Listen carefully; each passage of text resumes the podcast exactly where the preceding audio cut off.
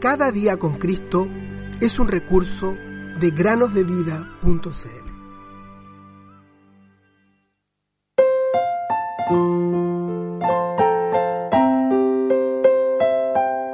En la casa de mi padre muchas moradas hay. Voy pues a preparar lugar para vosotros. San Juan 14:2. Hola niños y niñas, bienvenidos una vez más a una nueva meditación del podcast Cada día con Cristo. ¿Cuántos de nuestros oyentes han leído el Antiguo Testamento desde el Génesis al Apocalipsis? Si lo has hecho, te felicitamos muy bien por ti. Y si no lo has hecho, te alentamos a que lo hagas. Si has terminado de leer el Antiguo Testamento, quizás cuando terminabas de leer Malaquías te diste cuenta que el profeta habla de la venida del sol de justicia. Esto está en el capítulo 4. Sin embargo, al terminar Malaquías, te encontraste con una página en blanco y luego otra que dice el Nuevo Testamento. ¿Sabías que en esa página en blanco pasaron 400 años? Es decir, entre Malaquías y Mateo. Durante todos esos años Dios no envió ningún profeta más para hablarle a su pueblo escogido, los judíos.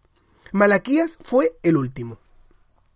Ahora bien, Quizás muchos de nuestros oyentes se pregunten qué fue lo que sucedió durante estos 400 años anteriores a la venida del Señor Jesús.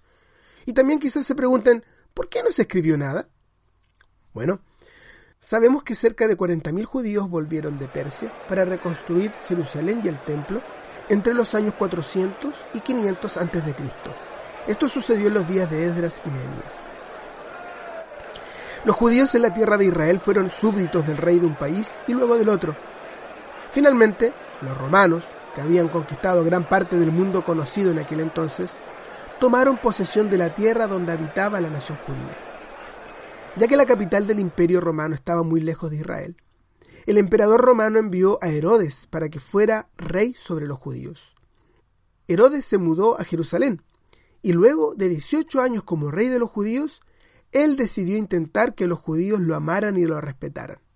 ¿Cómo lo hizo? Bueno, él derribó el viejo templo que había sido edificado en los días de Edras y Nehemías y construyó un nuevo y bello templo.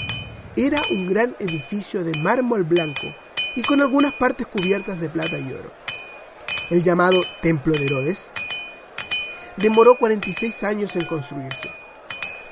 Este rey contrató más de 10.000 personas para hacer el trabajo. El gran templo podía verse por sobre todo el resto de las casas y edificaciones de toda Jerusalén. Este nuevo templo le gustó mucho a los judíos, y ellos se enorgullecían mucho en él. En este templo, los sacerdotes, descendientes de Aarón, ofrecían sacrificios a Dios. Ellos ofrecían estos sacrificios mañana y tarde, tal como Dios se lo había mandado a Moisés en el monte Sinaí cientos de años atrás. Cuando el Señor Jesús estuvo en la tierra, Muchas veces él contempló este bello templo.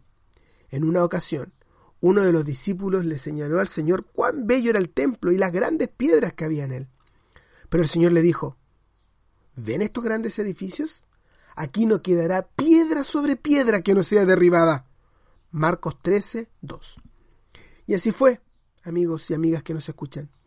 Cierto día, en el año 70 después de Cristo, aquel hermoso templo fue destruido por los romanos, tal como Jesús lo predijo. Hoy en día, el Señor vive en un templo diferente.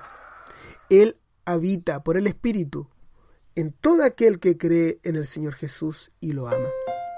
Su cuerpo es templo del Espíritu Santo que mora en ustedes. Primera a los Corintios 6:19. Si has recibido al Señor Jesús como tu Salvador, entonces su espíritu habita en tu cuerpo. Tu cuerpo es su templo. Oh, queridos amigos y amigas, ¿no es esto algo maravilloso? En la mansión Cristo está, allí no habrá tribu.